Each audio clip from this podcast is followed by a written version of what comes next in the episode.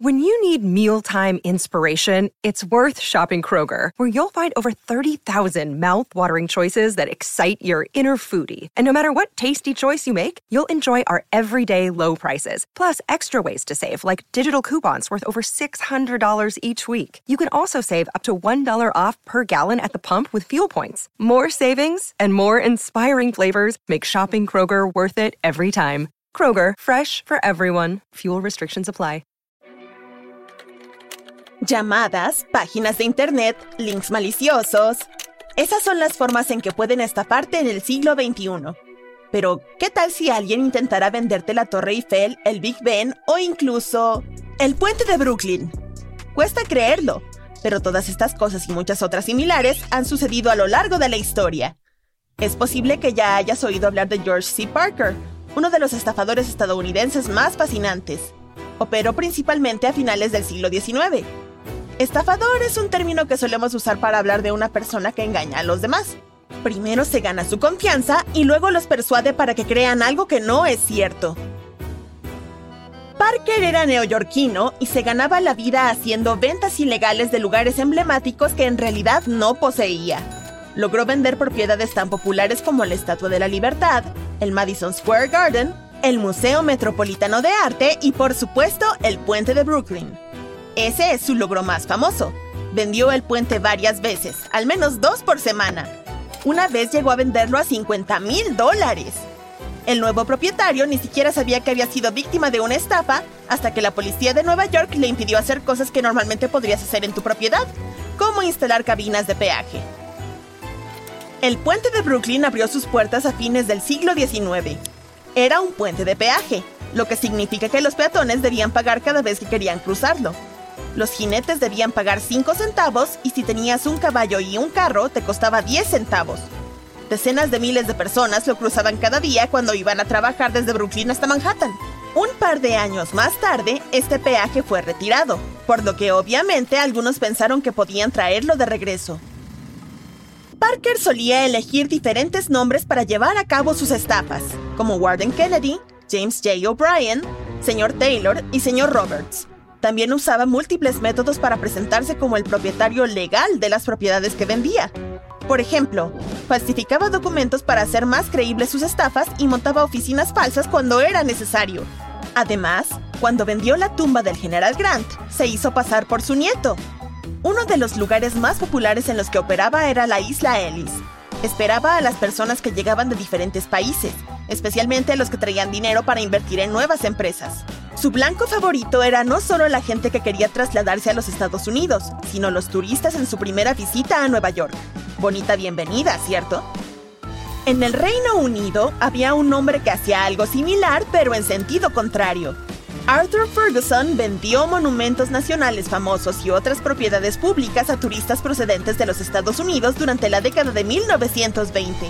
Vendía obras como el Big Ben, la columna de Nelson en Trafalgar Square y el Palacio de Buckingham. Y sí, también vendía esos edificios una y otra vez y hallaba diferentes compradores para ellos. Logró estafar a muchas personas porque los compradores no estaban bien informados. Además, una vez que descubrían la verdad, les daba mucha vergüenza contar la historia en público. Ferguson viajó a los Estados Unidos y vendió la Casa Blanca a un granjero, que debía pagarle 100 mil dólares anuales. Al igual que George Parker, Ferguson también intentó vender la Estatua de la Libertad a un turista de Australia. El hombre quería comprar la impresionante estructura, pero no logró reunir el dinero a tiempo. Ferguson se impacientó cada vez más, sacaba el tema todo el tiempo y presionaba a su comprador para que consiguiera el dinero, por lo que el australiano comenzó a sospechar. Decidió contar la historia a la policía, y fue así como lograron atraparlo. Lo condenaron a cinco años, ya que averiguaron otras estafas que había hecho en el pasado. La Torre Eiffel también se puso en venta en algún momento de la década de 1930. Victor Lustig fue otro famoso estafador que por aquel entonces tenía 46 años. Dejó boquiabiertos a los Estados Unidos de la era del jazz, así como al resto del mundo. Durante su estancia en París, hizo un gran negocio. Vendió la Torre Eiffel y no solo una, sino dos veces.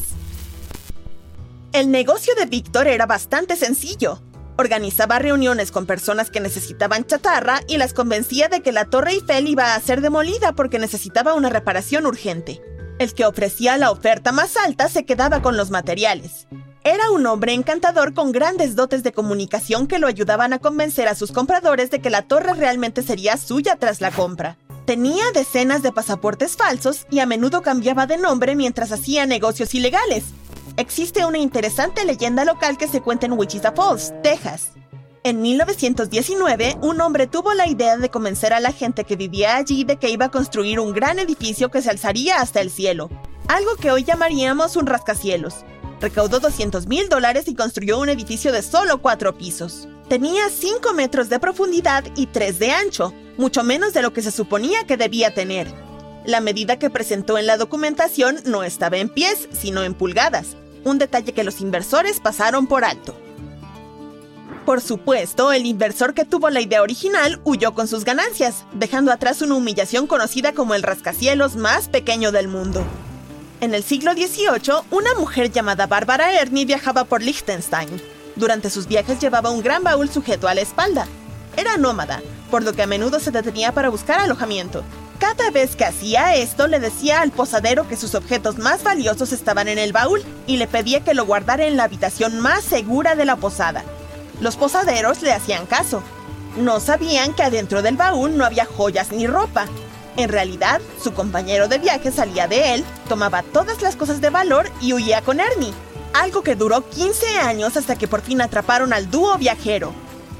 Un vendedor de muebles de la bahía de San Francisco descubrió su idea de negocio en los años 70 y 80.